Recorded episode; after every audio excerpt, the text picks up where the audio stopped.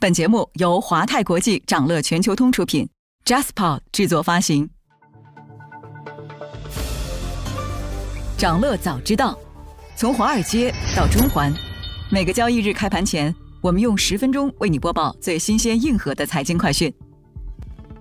今天是二零二三年三月七号，星期二，各位投资者早上好。两会带动恒指上涨，中字头、军工板块、电讯设备和汽车股板块获益明显。政策利好频出，港股能否筑底反弹？稍后焦点话题将带你关注。不过呢，首先还是让我们快速浏览一下今天最值得你关注的全球市场动向。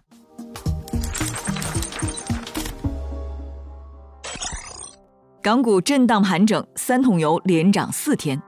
周一，港股市场呈现震荡走势，三大指数涨幅不一。截至收盘，恒生指数上涨百分之零点一七。科技指数下跌百分之零点八一，国企指数下跌百分之零点零三。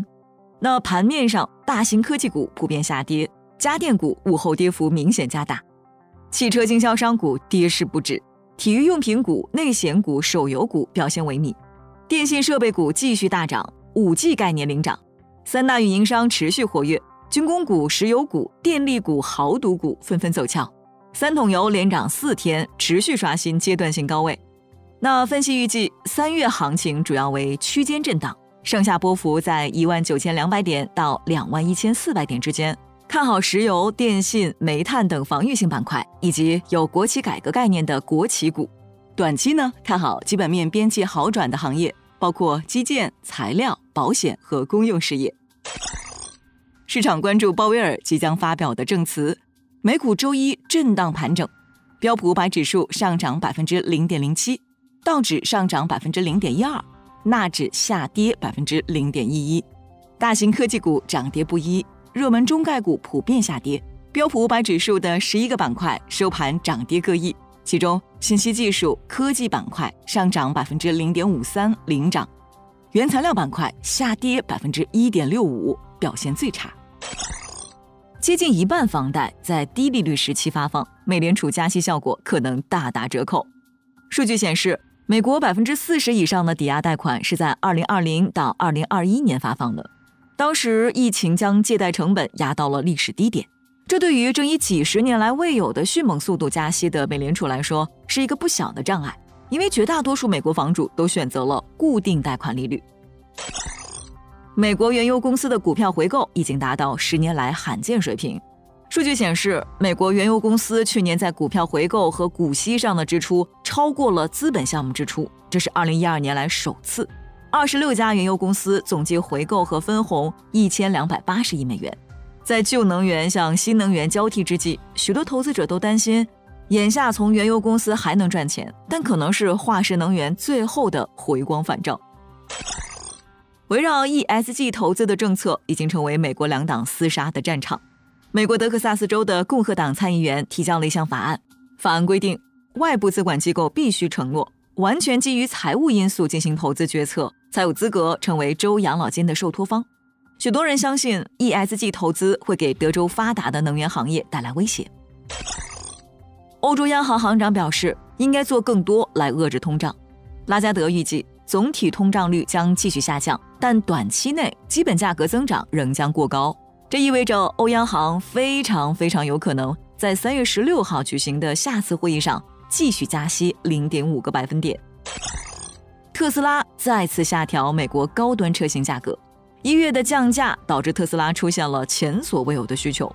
特斯拉官网显示，Model S 和 Model X 在美国的起售价分别下降了百分之五点三和百分之九点一，已经跌破十万美元。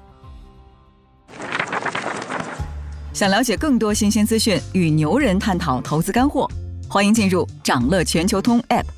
掌乐全球通是华泰国际旗下自主研发的一站式财富管理平台，为全球华人投资者提供港、美、A 股及新加坡市场的股票交易、公募基金、ETF、保险、智能投顾等多元化金融产品及服务。点击节目 Show Notes 中的链接，现在就一键直达掌乐全球通。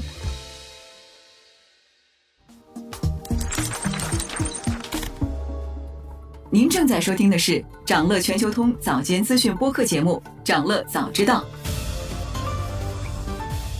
在快速浏览了今天盘前最重要的市场动向后，我们进入今天的焦点话题。每期节目我们会挑选一个全球最值得中国投资者关注的热点事件，为你从更多视角拆解它可能对市场带来的影响。今天我们关注的是两会暖风不断，中字头带动恒生指数上涨。周一是两会召开以来港股第一个交易日，尽管港股三大指数窄幅震荡，而且从盘面上看。大型科技股出现普跌，令大势低迷，但依然有一些板块受到政策消息面利好，呈现走强，比如电信板块和军工板块。电信股继续走强，中国移动涨超百分之三，中国电信、中国联通涨超百分之一。电信股上涨部分呢是来自消息层面的两会部长通道的带动。三月五号，工信部部长金壮龙在首场部长通道上表示。我国已经建成规模最大、技术最先进的 5G 网络，5G 方面已经名列世界前列。5G 移动手机用户已超过5.75亿户，今年将新建开通 5G 基站60万个，总数将超过290万个。我国的 6G 推进工作组已经在开展工作，要加强国际合作，加快 6G 的研发。而事实上，就在上周，中共中央、国务院印发的。数字中国建设整体布局规划也让中国电信、中国移动等电信营运股一度走强，还带动了 Chat GPT 概念股一同上涨。规划中提出，建设数字中国是数字时代推进中国式现代化的重要引擎。目前，我国在通信网络建设规模以及算力基础设施上均处于领先水平。但是，随着数字经济的稳步推进，对于基础网络设施建设需求将进一步提升。特别是最近，AI 成为市场热点，对数字基础设施所承载的算力网络提出更高要求。而这些运营商作为数字中国的重要组合部分，他们既是算力基础设施和骨干传输网络的建设者，又是下游云计算服务的提供商，东数西算的承载载体。那有分析指出，从全球科技市场来看，以 ChatGPT 为代表的 AI 等新技术，在全球范围内持续超出预期。而国内科技板块随着我国经济的持续复苏，基本面也有机会逐步改善。特别值得关注的是，数字基建、信创以及基础软硬件板块，还有深度参与数字经济发展以及 AI 等新技术的互联网平台经纪公司等等。值得注意的是啊，去年的中央经济工作会议之后，地方政府纷纷发布数字经济、人工智能、通讯、计算机、新能源、绿色能源等相关产业支持政策，因此。市场对本次全国两会中有关数字经济的产业政策布局颇为期待，其中高科技、数字化、平台经济成为醒目的关键词。那除了电信股，另一个受到两会暖风带动的板块是军工股。财政部三月五号发布的政府预算草案报告显示，今年国防费预算约为一万五千五百三十七亿元人民币，同比增长百分之七点二。增速创二零一九年以来最高，这是中国国防预算连续八年保持个位数增长。分析指出，对比其他军事强国国防预算占 GDP 比例，中国军费仍有提升空间。二零二三年国防预算的公布，有助于稳定市场对行业长期稳健发展的信心，有利于板块估值修复。同时呢，国企改革提速，有望持续催化板块情绪，并带动部分军工央企估值重塑。说回两会，今年的政府工作报告在回顾过去一年及五年来的工作和成就时，汽车作为国民经济的重要支柱产业被多次提及，其中包括发展消费新业态新模式，采取减免车辆购置税等措施，促进汽车消费；新能源汽车销量增长百分之九十三点四，推动高端装备、生物医药、新能源汽车、光伏、风电等新兴产业加快发展，支持汽车、家电等大宗消费。汽车保有量突破三亿辆，增长百分之四十六点七，造车新势力借势走高。报告明确指出，要把恢复经济和扩大消费摆在优先位置，稳定大宗消费，推动生活服务消费恢复。那为了实现这些目标，财政政策、货币政策、产业和科技政策将同步给予支持，发挥协同效应。与此同时呢，提振民营企业信心成为两会期间的热议话题。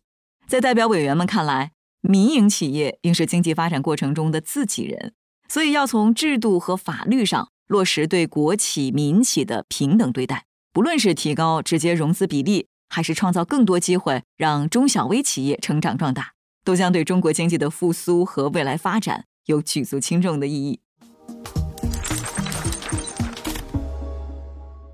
今天还有这些即将发生的日程值得你关注：美联储主席鲍威尔将出席参议院听证会；美国将公布一月批发库存；德国将公布一月制造业订单。想了解更多新鲜资讯，与牛人探讨投资干货，现在就点击节目 show notes 中的链接，进入掌乐全球通 app。以上就是今天掌乐全球通掌乐早知道的全部内容，期待为你带来醒目的一天。祝您在投资中有所斩获，我们明早再见。